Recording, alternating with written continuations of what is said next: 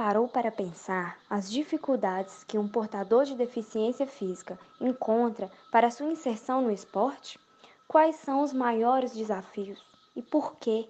Porque, mesmo diante de todas as barreiras que lhe são impostas, ele decide persistir? Qual será a motivação que o leva a continuar nesse caminho? Nesse podcast, iremos abordar tais questões relacionadas com a deficiência física e o esporte.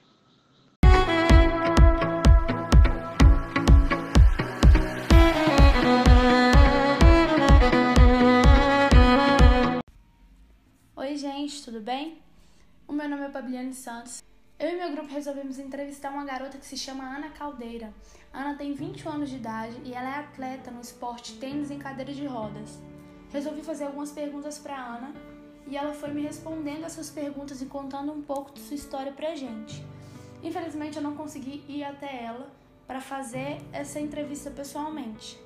Mas ela me respondeu, eu vou estar lendo para vocês a resposta dela e contando um pouco da história dela para vocês. Enfim, vamos à primeira pergunta que eu fiz para Ana. Eu perguntei para ela: "Ana, o que te motivou a praticar esse esporte?" E ela me disse: "A verdade é que eu sempre fui apaixonada por esportes futebol, handball, vôlei, natação. Sempre estava acompanhando e aos 13 anos de idade eu sofri um acidente de carro que me deixou paraplégica. Eu vi no esporte uma válvula de escape.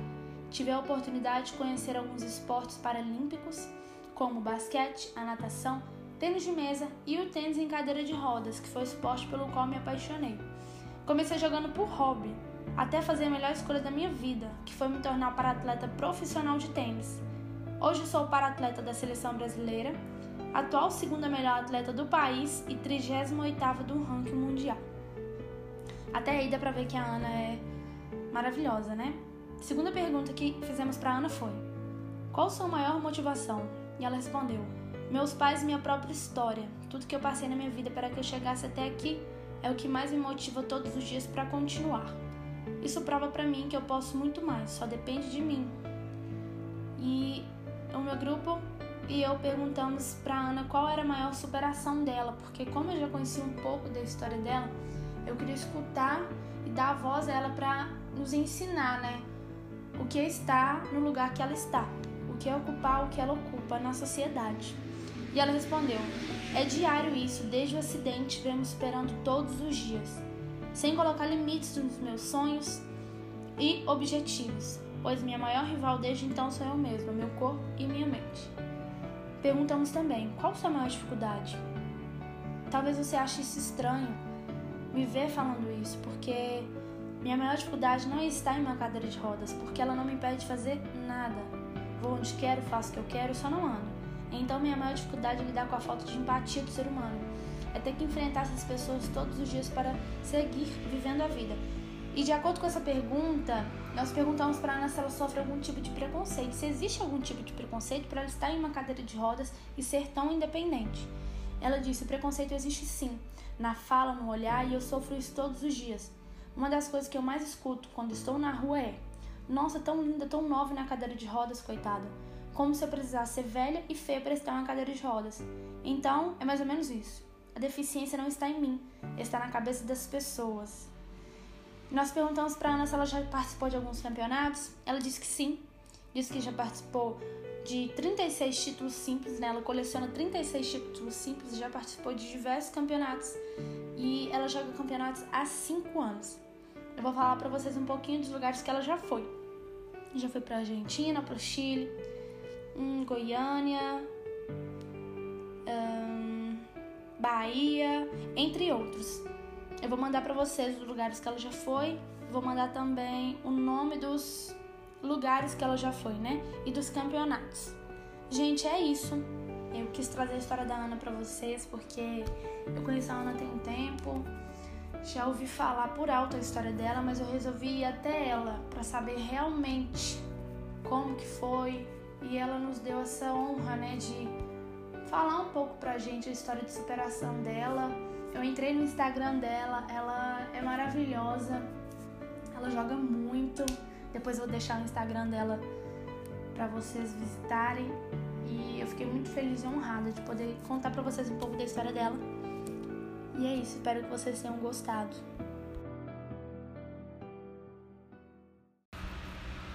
Então, gente, agora a Camila Amaral, estudante de educação física na UENG, vai estar falando pra gente um pouco da sua experiência no esporte.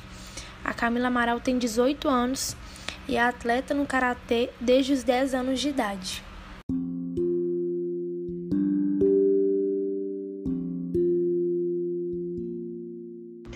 Meu nome é Camila da Silva Amaral, tenho 18 anos de idade, sou atleta de karatê desde os 10, ou seja, já tenho aí 8 anos que eu sou atleta. É, sou atleta da seleção mineira, seleção brasileira. Tenho acumulado alguns títulos como campeã mineira de karatê, campeã brasileira de karatê, é, campeã de todos os jogos regionais de Minas Gerais e de São Paulo desde 2015 até o presente momento e tive a honra, né? Aliás, vou ter a honra de lutar pelo Brasil no Japão, em Tóquio, em 2022, no Campeonato Mundial de Karatê. A primeira pergunta aqui é qual é a minha opinião a respeito da superação e esforço dos atletas que são portadores de deficiência física. Bom, a minha opinião, acredito que é a mais popular de todas, né? que o atleta que é portador de deficiência física, ele tem que ter uma superação muito maior do que aquele que não tem. Consequentemente, o esforço dele também é muito maior. Isso é bacana porque as dificuldades para ele são muito aparentes e muitas das vezes os atletas que não têm deficiência física não valorizam os nossos treinos diários, não valorizam a nossa capacidade de pegar as coisas logo de primeira. E essa galera que tem uma deficiência física tem que ter uma superação, um esforço muito maior. E isso demonstra até um amor muito maior pelo esporte do que os outros atletas. A segunda pergunta é como lidar com essas pessoas. Certamente que tem um cuidado especial com essas pessoas, mas a gente não pode tratar elas como seres diferentes. Por quê? Porque quando a gente trata alguém como diferente, a gente acaba isolando essa pessoa. Então a gente tem que ter um carinho com elas, mas em forma de acolhimento, que é a gente treinar respeitando as limitações, mas de forma alguma sendo um obstáculo na vida dessa pessoa. A gente tem que ser como se fosse uma âncora para ajudar essas pessoas a crescerem cada vez mais e mais do que isso, aprender com elas, porque elas, elas nos ensinam muito. Então, essa seria a melhor forma de lidar com essas pessoas. Outra pergunta é: quais as dificuldades apresentadas por elas? Bom, a maioria, pelo menos que eu tive contato, tinha dificuldade motora, né? Então, movimentos que um atleta de karatê fazia normalmente, uma pessoa com deficiência não consegue fazer por causa da coordenação motora. Então, cabe a nós, atletas que não temos deficiência física, auxiliarmos essas pessoas e ter paciência, auxiliando elas naquela necessidade, mas, como eu disse, sempre acolhendo ela. Por mais que ela possa apresentar uma dificuldade muito maior que a nossa, a gente tem que compreender o processo de aprendizagem de cada pessoa. É, a outra pergunta é: em relação a esses atletas, você acha que são suficientemente valorizados ou não? Se não, por quê? É, levando para ramo de competição no karatê, eles são valorizados da maneira correta, sim. Eles têm uma atenção especial, é, as competições deles são adaptadas, tudo dentro das limitações. Eles competem, né, não com pessoas que não têm deficiência, então eles competem entre si. Isso já mostra um acolhimento bacana, porque toda competição tem uma categoria apenas para pessoas que apresentam qualquer tipo de deficiência e eles disputam entre si. Isso faz com que a competição fique mais igualitária. E, e para eles não se sentirem inferiores, o critério de avaliação deles são os mesmos que os atletas que não têm deficiência física. Lógico que tem uma flexibilidade muito maior, né? Eles têm uma margem de erro muito maior do que um atleta que não tem deficiência, então eles podem errar muito mais, né? Eles podem cometer deslizes na luta e no, na hora do kata, que é uma outra espécie de luta que existe no karatê que é um volume muito maior do que os outros atletas que não têm deficiência pode cometer. E aqui tem mais algumas perguntas para o atleta. A primeira é: por que se tornou um atleta? É, então, eu comecei o karatê por questão de disciplina. Eu era a aluna mais bagunceira da minha sala, estava na sala da diretora todas as vezes. Tinha 10 anos de idade quando eu comecei e foi por causa disso. Eu estava sempre me metendo em brigas, então comecei o karatê por causa disso. Mas a questão de ser atleta foi lá para 2015. Eu tinha eu tinha 13 anos de idade quando disputei minha primeira competição. Eu não comecei o esporte com o intuito de competir. Eu comecei com o intuito de criar disciplina. E eu nem sabia que existiam competições. Só que eu fui treinando, fui melhorando e o meu treinador falou: "Olha, por que, que você não vai competir? E aí eu ficava com muito medo, mas aí um dia eu falei, ah, vamos lá. Aí eu disputei minha primeira competição, perdi para todo mundo, mas eu achei bacana e quis continuar nisso. A outra pergunta é: qual sua maior motivação? É, a minha motivação é sempre me espelhar em pessoas que de alguma forma quebram as barreiras. Então, nesse ponto, eu me espelho muito em vários atletas que têm deficiência, porque para mim eles são o maior referencial de pessoas que quebram as barreiras, de pessoas abnegadas pelo esporte. Mas além disso, tem outros que eu também apoio, outros que eu é, me motivo, me inspiro, que são atletas também de alto rendimento. Douglas Brose, que é bicampeão mundial de karatê, me espelho muito nele, mas isso no ramo esportivo. É, agora na vida, assim, certamente que eu me espelho muito nos meus amigos, nos meus familiares, porque eu acredito que a nossa inspiração, a nossa motivação não tem que ser necessariamente em pessoas famosas, mas em pessoas que nos fazem nos sermos melhor cada vez mais.